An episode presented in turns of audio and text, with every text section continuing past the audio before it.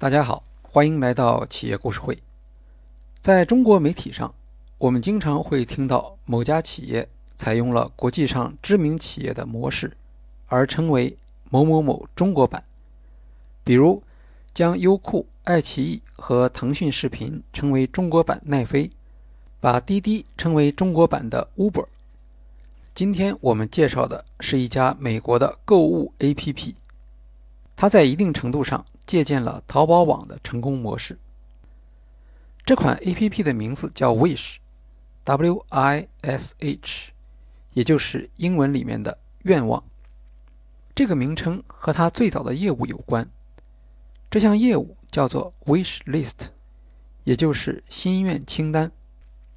用户将想要购买的商品放入心愿清单，Wish 就能主动推送相关商品，还提供。大幅的折扣码。大家如果在 Amazon 中国上面买东西，就会注意到 Amazon 也有一个心愿清单。而在淘宝和京东，用户的购物车大概就相当于心愿清单，只是在 Amazon、淘宝和京东上，别人是看不到你的心愿清单的。Wish 的特点是让你的朋友能够看到你的心愿清单。在美国。日常的人情往来也很多，经常需要买礼物。当朋友看到你的心愿清单时，比如想要一辆自行车或打算装修房子，他们就会按照你的心愿来送礼。Wish APP 本身就包含送礼的功能，这样 Wish 就把购物和社交结合起来了。打开这个 APP，你会看到它的设计风格有点像国内的蘑菇街。但比蘑菇街要简洁许多，以照片瀑布流的方式呈现内容，所有的图片都是可以销售的商品。图片上带标价，如果用户在浏览图片时看到某个感兴趣的东西，可以选择保存到心愿清单，或者直接购买。注册非常简单，有邮箱就行。Wish 平台上商品的最大特点就是便宜。十五美元的潮包，九美元的手表，两美元的手机壳。像当年淘宝的中国顾客一样，美国消费者很快也喜欢上这个便宜货网站。Wish 是在二零一零年由来自波兰的程序员 z e l c h e s k y 和来自广州的程序员张胜共同创立的，他们是加拿大滑铁卢大学的同学。Wish 最初只是一款图片社交软件，从购物网站上抓取商品图片上传到应用上，然后根据用户在社交媒体上的行为习惯，推荐给可能会喜欢这些商品的用户。用户在翻看图片娱乐消遣的同时，能链接到相应的电商网站。这种内容分发的技术很像今日头条，根据对用户的了解。提供内容，只不过中国已经有了淘宝，所以今日头条没办法做电商，只能是卖广告和卖流量。Wish 很快受到了用户的欢迎。二零一三年三月，Wish 的商品交易功能上线，它采用了会员盈利模式，也就是通过链接吸引用户购买产品，从中抽取佣金。这种模式在 PC 时代非常有效。在移动时代，效果并不好。Wish 发现，用户虽然喜欢那些图片，但下单的不多。经过对成交数据的分析，他们发现自己原来对用户需求的假定是错误的。Wish 发送给用户的名牌服饰的购买链接没有多少点击，而用户最喜欢下单的却是一些无名商家提供的非常便宜的产品。这些无名商家来自哪里呢？答案是中国。除了 Wish，中国商家也在 Amazon 和 eBay 上开业。Wish 找到这些商家，告诉他们，在我们的 APP 上，用户把你们的产品列入心愿清单的数量已经好几千条，要不你们到 Wish 平台上把产品直接卖给客户吧。Wish 要求商家将定价比其他平台降低百分之十。到百分之二十，如果商家同意的话，Wish 就会联系用户，告诉他们你喜欢的产品现在可以享受独家折扣。这样一来，Wish 就从一个发布促销广告的社交平台，转变成一个带有社交功能的商品交易平台。用创业管理中的话说，叫做完成了平台交易的闭环，成为一家电商企业，将所有的交易都控制在平台手中。Wish 在美国大型电商平台中独树一帜，它只有移动端，没有 PC 端。在美国，当时的电子商务同样面临着从 PC 向移动端转移的挑战。我们之前在阿里巴巴董事长张勇的案例中介绍过，张勇正是在淘宝从电脑端转向手机淘宝的过程中立下大功。反过来，这恰恰也说明。从电脑转向手机端，并不是一件容易的事。Wish 了不起的地方是建立起来自己的特色，并且这种特色是大型电商难以模仿的。否则，即使 Wish 的动作可能快一些，但大型电商资源丰富，只要愿意抄袭，马上就可以压倒 Wish。而难以模仿，这正是战略管理中所说的核心能力的标志性特色。Wish 认为，手机端购物必须是有趣的，也就是要有娱乐的成分。Wish 将游戏、Facebook、Instagram 和微信作为自己的竞争对手。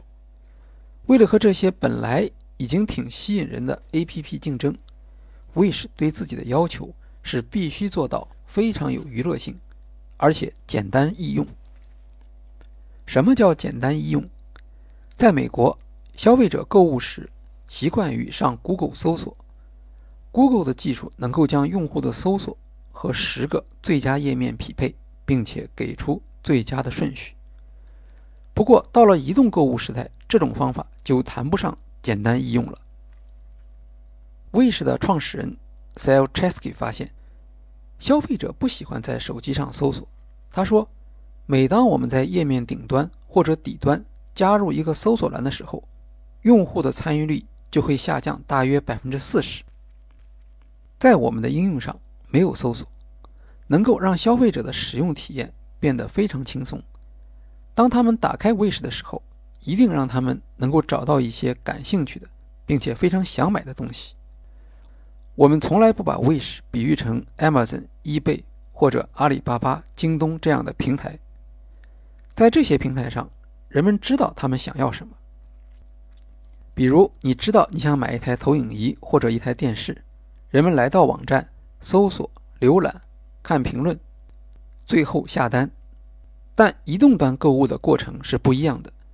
移动端购物和逛商店很像，我们尽量把商店、商品和橱窗变得看起来非常有趣，能够激发人们的购物欲望，并且让人们在六分钟以内就下单。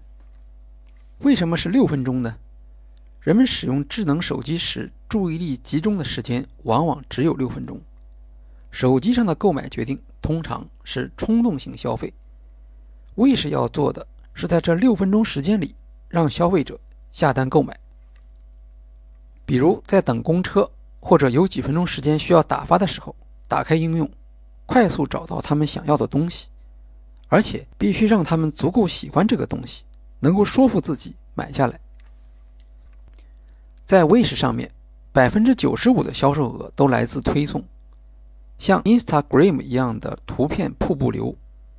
用户在选择感兴趣的类目标签后，每次下拉页面，系统便会自动推送该类目的新产品。Wish 用图片和价格展示吸引眼球，连产品的标题都没有，只有图片和价格，不提供比价或任何比较的功能。点击图片，打开的就是购买页面，这样可以加快消费者的决策速度，促成冲动消费。用 Wish 招商人员的话来说，叫做“瀑布浏览、个性推送、加速出单”。如果用户对某款产品感兴趣，Wish 就会针对这名用户提出一小时内下单付款、享受优惠的政策。有时。Wish 会在商品放入心愿清单的第二天提供折扣，所有的折扣补贴都由 Wish 自己来承担。来自他从每笔交易中收取的百分之十五的佣金费。这样做不需要提前和卖家商量，快速灵活，能够抓住用户犹豫或冲动的瞬间进行促销，成交效率非常高。创始人 Sal Chesky 说：“整个寻找和购物的过程必须非常简单，如果做不到这一点的话，就无法让顾客购买。”著名的投资人 Jeff Lewis 说：“Wish 专注于爱冲动消费。”和对价格敏感的用户，市场上还没有第二家在做这样的事。商品的低价格、冲动消费和 Wish 提供给用户的娱乐体验结合得非常完美，让依靠传统搜索方式进行销售的 Amazon、沃尔玛和 eBay 难以应对，除非他们也设计一款类似的应用。有人将 Wish 模式总结为向西方世界销售由中国供应商制造的低价商品。这些商品没有任何品牌，两美元的太阳镜，四美元的毛衣，一个包包六美元，从中国制造商那里直接发货。传统电商在竞争时会考虑用户的购物体验，比如快递的时长、商品的质量、包装好看等等。Wish 的用户在乎的只有价格。如果商品再贵两到三美元，他们可能完全买不起这些商品。Sal Chesky 说：“开始的时候，几乎没有风险投资家能够理解 Wish，因为他们和那些所谓的看不见的一半美国群体是没有交集的。”硅谷的投资者说：“我从不用 Wish，也没听说过谁在 Wish 上买东西，所以我不相信有人会用 Wish 这种平台来购物。”但那些有中国背景的投资人却有不同的看法。著名的投资公司 GGV 资本的童世豪曾经参加小米的早期投资。他在2013年和 Wish 创始人见面，在 Wish 提供的消费者分布的热力图上，他看到，在 Wish 购物的消费者主要不是来自纽约和加利福尼亚这些富裕的地方，而是来自佛罗里达、德克萨斯和美国中部地区。董世豪立刻意识到，这就是美国版的淘宝。他说：“Wish 是中国以外的手机上的淘宝市场。这些消费者很可能负担不起 Amazon 高级会员一百二十美元的年费，但他们也希望在网上买到自己喜欢的东西，享受网购的乐趣。Wish 主要的营业收入是抽取入驻商家成交订单金额的百分之十五。”这个比例与 Amazon 向商户收取的成交比例是一样的，在电商平台里面是最高的，这也让 Wish 的利润显得比较漂亮。不过，与其他三家大的跨境出口平台相比，Wish 是唯一一家不收取任何平台费用的，卖家加入的成本相对而言也最低，只对成交订单收费。这样的模式对尝试海外业务的中国中小卖家非常有吸引力。Wish 的用户基础是全球化的，在所有用户中，约有三分之二来自美国以外的地区，包括拉美和欧洲。Wish 主要在社交平台上寻找用户，用深度学习算法判断应当向消费者展示哪些商品，然后向社交平台购买广告位。让这些广告出现在用户的 Facebook 和 Instagram 的页面上。有不少用户是在 Facebook 上拿到 Wish 的五美金打折券才去购物的。在 Facebook 上，Wish 的年广告支出约为一亿美元。目前，Wish 一年的成交额大约在三十亿美元。对于 Wish 的前景，一直有很多质疑。有人指责 Wish。烧钱买流量，如果有一天，Wish 的资金链断裂，无法支撑高额补贴怎么办？用户还会继续使用吗？用户会不会一直容忍漫长的送货时间和低劣的商品质量？这些都是低价销售所不可避免的。竞争对手也做出了反应。二零一九年，Amazon 悄然上线了折扣购物频道 Bargain Finds。意思就是便宜货，它瞄准的也是 Wish 的客户群，其中多数商品的价格都在十五美元以下。打开 Bargain Find 频道，会发现它的页面很像 Wish，也是图片瀑布流，只有图片和价格，能够让 Amazon 这样伟大的企业模仿自己，可以想象 Wish 会有多么自豪。二零一九年，Wish 开设了品牌商品频道，我们可以把它理解为 Wish 的天猫。用户多了以后，商品的形象也要有所上升。独立的频道让品牌商不必担心自己混同于那些无名的品牌，而又可以获得销售的机会。现在，Wish 在全球的用户已经超过五亿，投资人继续用提升估值的方法对 Wish 给出支持性的投票。二零一九年，Wish 的估值已经达到一百一十亿美元。Wish 近期融资的主要用途是建设仓库，提高送货速度。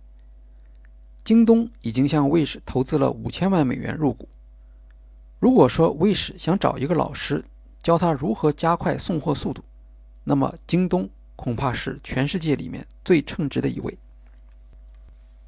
总结一下，Wish 的核心能力是什么？首先是技术。如果没有 Sal Chesky 在谷歌公司发展起来的深度学习技术，自然无法将图片与推送匹配起来。Wish 的技术有一项特点：使用的消费者越多，学习的效果越好，这项技术提高的越快。这是 Wish 显著领先于竞争对手的能力。Wish 将这项能力与社交结合起来，自己为自己创造出应用的场景。送礼是一个持续性的场景，在一年的时间里，通常会多次反复发生。人们有各种各样的理由需要不断地送礼。由此，在像 Facebook 和 Instagram 这样的社交平台上形成持续不断的场景涌现。结合社交需求的技术，使得消费者在 Wish 上购物的体验与他们在 Amazon 和沃尔玛完全不同。第二个核心能力是提供低价的商品，因为只有低价商品才能吸引和留住 Wish 的顾客。与 Amazon 对卖家在研发和品牌上面的高要求不同，Wish 紧紧拉住没有品牌的中国中小企业，形成了吸引、管理和激励中小卖家的独特能力。Wish 的创始人之一张胜目前在中国带领一支大约一百五十人的团队，其中的核心业务就是招商。Wish 的招商会从销售技巧到参会企业，和 Amazon 的招商会是完全不一样的。中国中小企业在价格方面拥有无比的创造力和想象力。低价策略是好是坏，很难下结论。但中国中小出口企业横扫世界，靠的就是低价。Wish 将核心能力捆绑在中国的中小企业身上，是一个靠谱的选择。Wish 还有一个重要盟友就是中国政府。二零一三年开始。中国政府出台了许多鼓励跨境交易的政策，手续更加简单快捷，而且零售出口也同样可以享受退税的优惠。当然，Amazon 和 eBay 上面也有很多来自中国的中小卖家，甚至在数量上早已超过一半。但 Amazon 和 eBay 离开中国中小卖家仍然可以活得很好，Wish 却不一样。它的竞争优势完全建立在中国中小卖家的供货能力上，也因此将自己的命运和中国的中小卖家紧紧联系起来。投资人童世豪赞扬说：“Wish 作为一个在美国的国际团队，能够借用中国的资源和模式，快速发展全球市场。”Wish 的两个核心能力，一个是自由的，一个是借来之后转化为自己的。都在发展适应中不断提升，它们结合起来，使得 Wish 能够对抗 Amazon 和沃尔玛而生存下来。大家可以在苹果和安卓手机上下载 Wish APP，虽然它没有中国区服务，但至少直观感受一下 APP 的设计。Wish 的页面设计和购买流程设计得到行业内很高的评价。好，今天的企业故事会就介绍到这里，谢谢大家。